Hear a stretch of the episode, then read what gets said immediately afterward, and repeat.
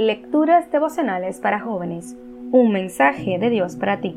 Cortesía del Departamento de Comunicaciones de la Iglesia Adventista del Séptimo de Gascue en Santo Domingo, capital de la República Dominicana, en la voz de Jacqueline Enríquez. Hoy, 2 de mayo. La mejor medicina.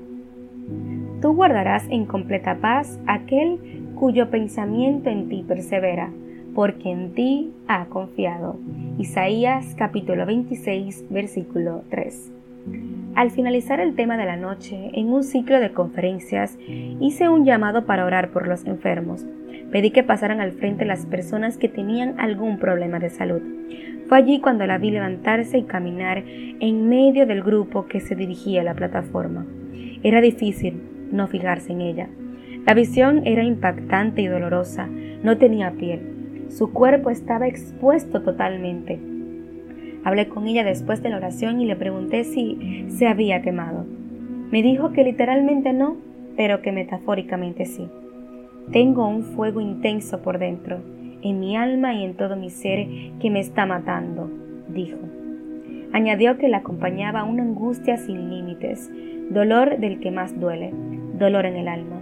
Me contó que al perder a su marido, su hogar y su dinero, se había apoderado de ella una desesperación tan grande que no fue fácil para ella reponerse.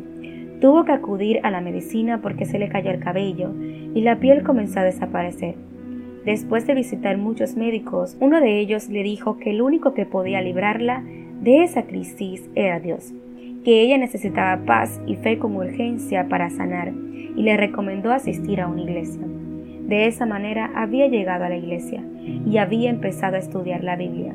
Al conocer el amor de Dios, decidió aferrarse a ese amor. Al finalizar la charla con ella, me dijo, antes estaba peor, pero ya estoy mucho mejor. La paz que me transmite el amor de Dios me está sanando. El médico tenía razón. Sabía que la necesidad de aquella dama solo podía ser satisfecha por la paz de Dios.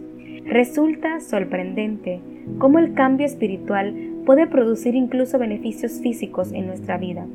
La mayoría de nosotros buscamos lo que solo Cristo puede dar, sea que nos demos cuenta o no. Sin dinero, el dinero no vale.